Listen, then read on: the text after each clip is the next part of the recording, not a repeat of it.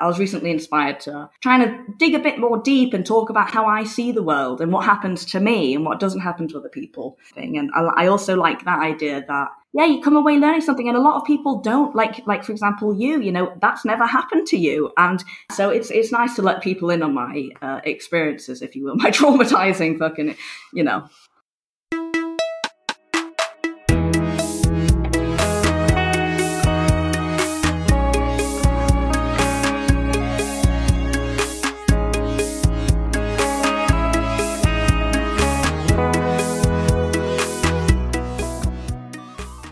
Welcome to Setup Punchline. I am Bernhard Hiergeist, and this is a podcast about stand up comedy. Mostly in German, but this week, like last, again in English. We listen to live recordings of comedians and then let the comedians answer for it. Or, put less inquisitionally, let them just talk about it. Today's guest is Fay Walsh.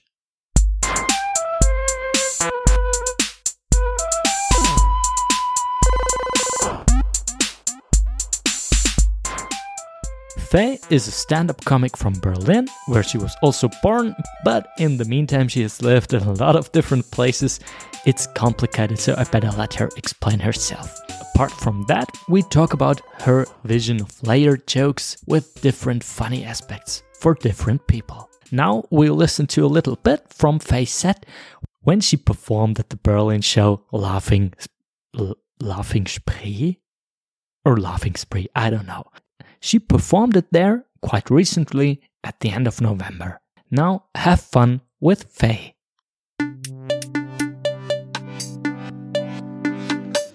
Uh, I've also been insulted. People ask me several times if I'm a boy or a girl. That's another one. That annoys me. It annoys me obviously because the only reason why they're asking is because they treat men and women so differently. That is important information just to say hello, right?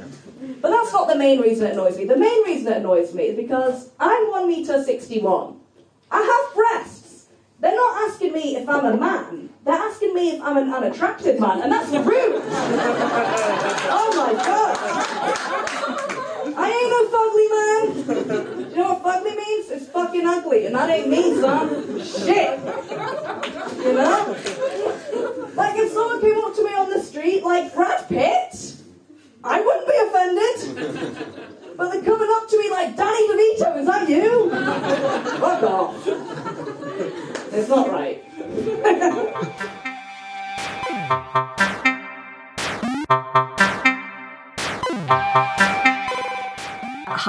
my name's Fay. I am 26 years old. I I come from England, but I've been living in Berlin since I'm 10, and I've been doing stand-up comedy for about two and a half years now. Uh, I was actually born in Berlin, uh, but that was a coincidence because my mum's mum is uh, from Berlin. And uh, my mum was visiting her when she was pregnant with me, and then I, I came out. I was actually too late, and that, that has stuck with me my whole life. I am still too late for this day. so Basically, after I was born in Berlin, three weeks later, we moved to America for three years.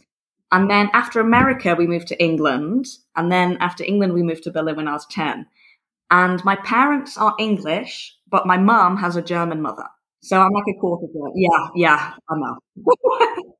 I do stand-up comedy and uh, you know writing jobs here and there. You know, you get you get jobs here and there, kind of. But um, that's basically how I make a living. Uh, not a lot, but that's basically my job. It's everything comedy related. You know. I work in the comedy club in Berlin, the Wall Comedy. Yeah, it's fantastic. I mean, I'm allowed to watch stand up comedy and I make money basically. And I meet all these comedians. And sometimes I actually go from the bar to the stage and then back to the bar. And that gets embarrassing when you bomb. but uh, it's a great job. Luckily enough, we actually serve the majority of the drinks during the break, before the show, and after the show. So during the show, usually maybe one or two people get up and order a drink, but apart from that, I'm watching the show, you know.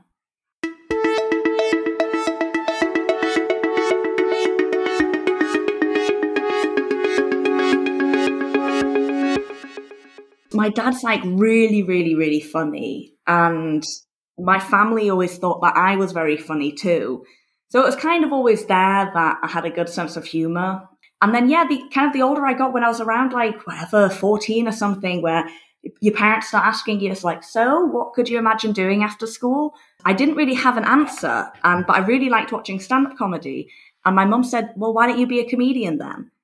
And I kind of didn't see it as an actual job or an, an, actual realistic possibility, especially if all your friends are like trying, you know, going into medicine or thinking of going into all of these academical things. You know, going into the arts didn't seem like an actual realistic option. But my mum kind of just portrayed it as like, yeah, of course it is. Being an artist is a job, you know. My mum's actually an author and my brother's a musician. So it, art is kind of in our family, you know what I mean?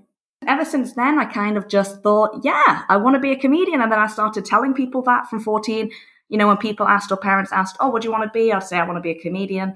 And most of the time, the reaction was like, yeah, I can imagine that. Yeah, so that's where it kind of all developed. And then eventually, obviously, because it's terrifying, uh, I didn't sign up, you know, for comedy. And then my friends basically convinced me to sign up for a comedy course. And I did. As a kid, we always watched The Simpsons. And then as, a, as I got a little bit old, uh, older, Seinfeld, that was a big one. We were really big Seinfeld fans in the, in the family. And uh, basically everything Ricky Gervais has done. So uh, The Office, Extras, you know, whatever, Derek, Afterlife, and his stand-up comedy. Actually, I think it was Ricky Gervais' stand-up comedy that really like got me into it. You learned something but like I, I came away from all of his specials with at least one fact about animals or about politics or about, you know, whatever the topics were. And I really liked that educational point. And, and it was so funny and clever. And it was just, um, yeah, I don't know. It spoke to me. You know what I mean? It really, yeah, I liked it.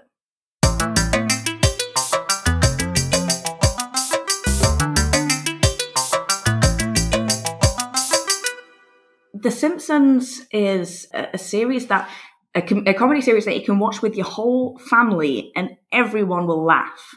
The kids will laugh, your parents will laugh, your fucking creepy pervert uncle will laugh. You know what I mean? Like, and c- because it's so layered, you know, there there are so many reasons to laugh. Uh, sometimes when I watch an episode of The Simpsons nowadays, or a clip on YouTube or something, I can't believe I laughed at that as a kid because I didn't actually understand the joke because the joke was written for adults. But I remember laughing at it because I still thought it was funny. And I mean, and that is, that is fantastic writing.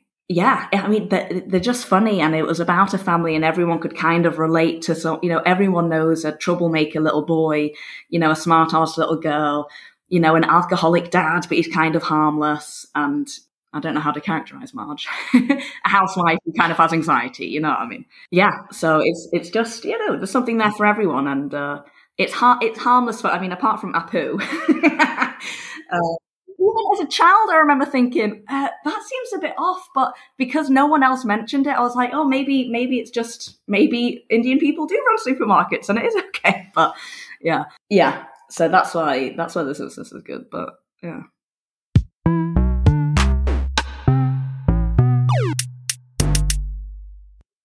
My brother gave me Amy Poehler's book and Tina Fey's book, and I read them, and they both started off in improv, and how they described their experience there was just so it sounded like so much fun, and they said they found a place to belong and a purpose, and I was really looking for that at the time anyway in life, I suppose. But um, anyway, so I read these books and I put typed into Google then uh, improv Berlin English and the Comedy Cafe Berlin was 10 minute walk away from where I lived. So I thought, oh, I've got no excuses now.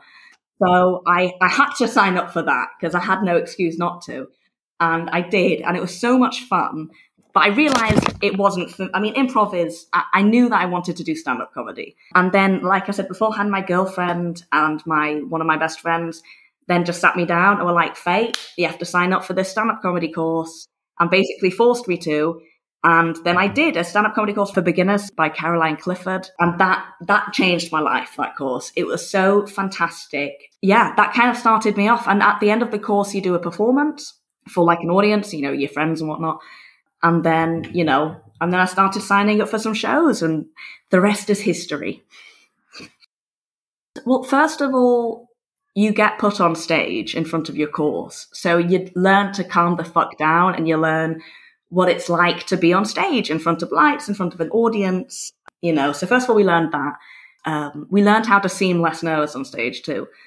Uh, um, and then uh, with the writing, we basically learned in very simple terms what a joke is, basically. You know, it's a destruction of an expectation, for example, you know, like destru- destruction of an expectation. So basically, that because that is basically what a joke is. And cutting the fat, of course, is a term which is basically leaving out all the words that you don't need. Um, you know, the, sh- the least amount of words needed for a punchline, basically. And uh, yeah, just just you know, beginner exercises like that, and getting used to writing and uh, being on stage, really. I don't mind being on stage. I don't mind having the center of attention. I think my biggest insecurity is my writing. If a joke doesn't work on stage or if I don't get this roaring laughter that I expected, that can sometimes cause insecurity in me that is difficult to shake off during the performance. So, I mean, obviously, I'd also get insecure, but generally speaking, I don't mind getting up on stage. I actually kind of like it.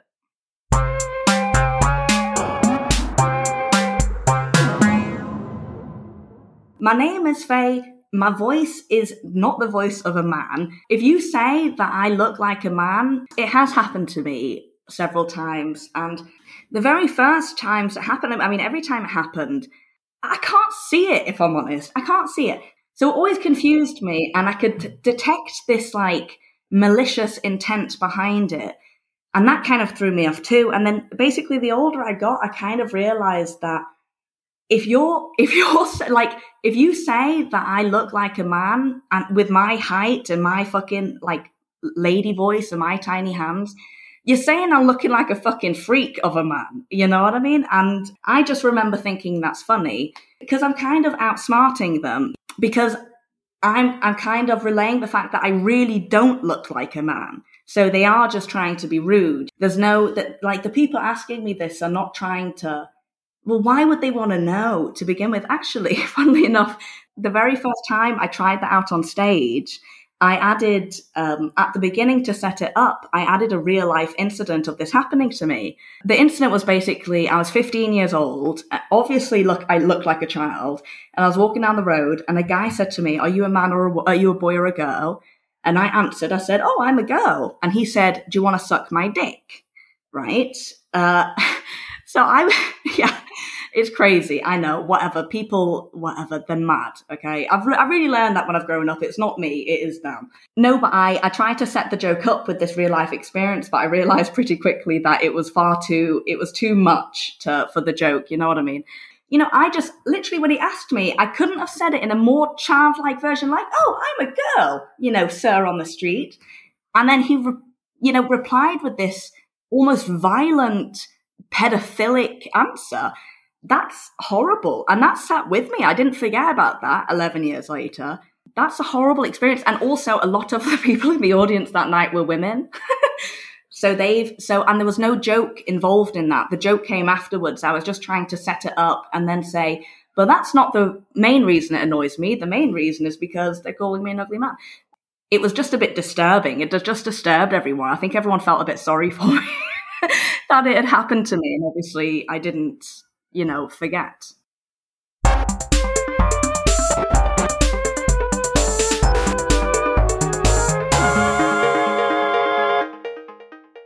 They're quite old uh, references, and it's so unfortunate that Brad Pitt turned into an alcoholic and now looks like it. Uh, I should really change the name. Actually, in the German joke, I translated it into German and I use Elyas M'Barek, obviously the beautiful man, and Dirk Bach. Look at yeah, I mean he's dead, R.I.P. Whatever, but um, you know he's small and fat, and it looks like he could have tits. and uh, yeah, and Danny DeVito is you know he's a small guy and whatever. You know, it's just he was in my head kind of. Uh, yeah, I mean, well, Brad Pitt. Well, I needed people who like everyone knows who Brad Pitt is. You know what I mean? I couldn't really take it. Like if I picked Timothée Chalamet, there are probably a bunch of people who don't know who he is. and uh, so I had to pick someone, someone who everyone, who everyone knew, and also who was just typically seen as as good looking, regardless of what your personal opinion is.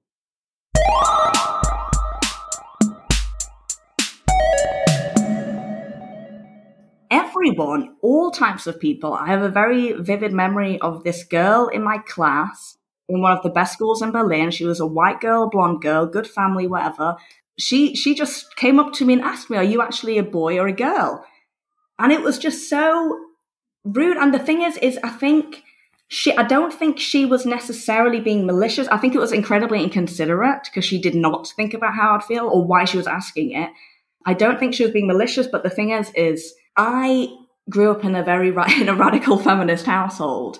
So I grew up with the idea that unless you kind unless you're fighting or fucking somebody their gender is more or less irrelevant. You know what i mean? Yeah and i think if you grow up in a patriarchy and your parents aren't radical feminists you're going to pick up some kind of idea that you need to treat boys and girls differently. You give them different expectations on how they should behave. You say hello differently. I mean women are expected to hug men and men shake other men's hands. And it's like mate my nipples are sensitive areas. I don't want to fucking press my nipples up against your chest every time I say hello to a random comedian who I haven't fucking seen in four months. You know what I mean?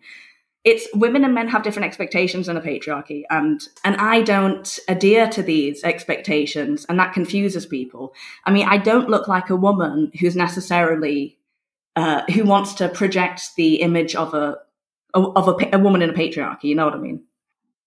I like it when jokes are are layered, a bit like this, you know, The Simpsons. That like there are different things to laugh at. So the idiot boy in the front row can laugh at that, and the feminist in the back can laugh at that. And yeah, so so so I like that, but I also have to give credit to Caroline Clifford again because um, she still helps me to this day and gives me notes and whatnot. It's like a kind of like a little mentor, if you will. Um, and she actually discussed with me a couple of weeks ago uh, that I should start thinking about my experiences and my, you know, how I see the world. Because she said, you know, I'm a little English lesbian who's lived in Berlin for the majority of my life. You know, I probably see the world a little bit differently than other people. You know, my mum's a radical feminist, grow up with someone like that. And, you know, it's going to change the your perspective on things. So I just try to start this kind, and then this incident popped into my head again. I just thought it was funny. I just thought I had a funny take on it. Um, I was, yeah, I was recently inspired to trying to dig a bit more deep and talk about how, yeah, how I see the world and what happens to me and what doesn't happen to other people. Thing. And I, I also like that idea that yeah, you come away learning something, and a lot of people don't. Like, like for example, you, you know, that's never happened to you, and you really think, oh, it's probably some antisocial guy in the street, and it's like, no, a fucking blonde white girl said this to me in my own class. Yeah, so it's it's nice to let people in on my uh, experiences, if you will, my traumatizing fucking, you know. But yeah, I'm aiming to be funny but I'm aiming to be funny from from a different perspective almost. It, uh, it, like for example, I have I have a bit on Albert Einstein and that whatever that he actually he was sleeping with his cousin. So I throw that information in, like, oh, let's look at this guy a little bit differently, you know, a little bit closely, and then based on that information, I analyze one of his, you know, sayings, and and you know, with with that in mind that he was having sex with his cousin, and and so yeah so i like to i like to to, to look at things from a different uh, perspective and to to challenge someone's ideas as well. Even if it's just for a laugh like challenging the fact that albert einstein's talking shit because he was fucking his cousin you know can we you know trust the man? To be to be a good writer to be a good comedian or to like really do what you want to do i mean that takes um that takes fucking decades you know what i mean? It's a craft like and I, I don't want to talk about it like, oh, I write intelligent comedy. Like, my big goal in my comedy thing is to be a really good comedy writer.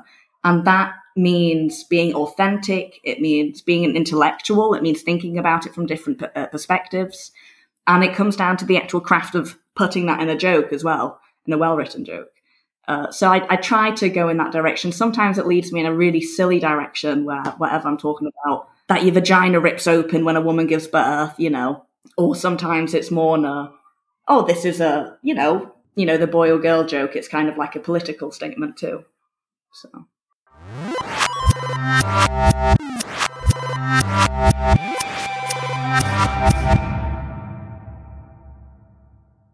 I want to be a professional comedy writer, obviously to the point that someone pays me a couple of hundred grand to write a comedy script and produce it and get a director and whatever. I mean, obviously that would be a dream. You know, my more realistic dream is just is being a middle class comedian. If I'm honest, in middle class in terms of you know financial status, I can go on holiday and I can be a comedian. But in in the craft part, I would really like to. When I'm 60 years old, I want to be that good and that respected that when I start to give courses and classes, that people are just like over the moon to book my class. You know what I mean? That's what I want, where people are lining up to take my comedy course just because they think I'm so good. Wow, that sounds really arrogant. All right, yeah. I have a little tradition that every time I'm on a podcast, I say to my girlfriend that I love you, Shireen.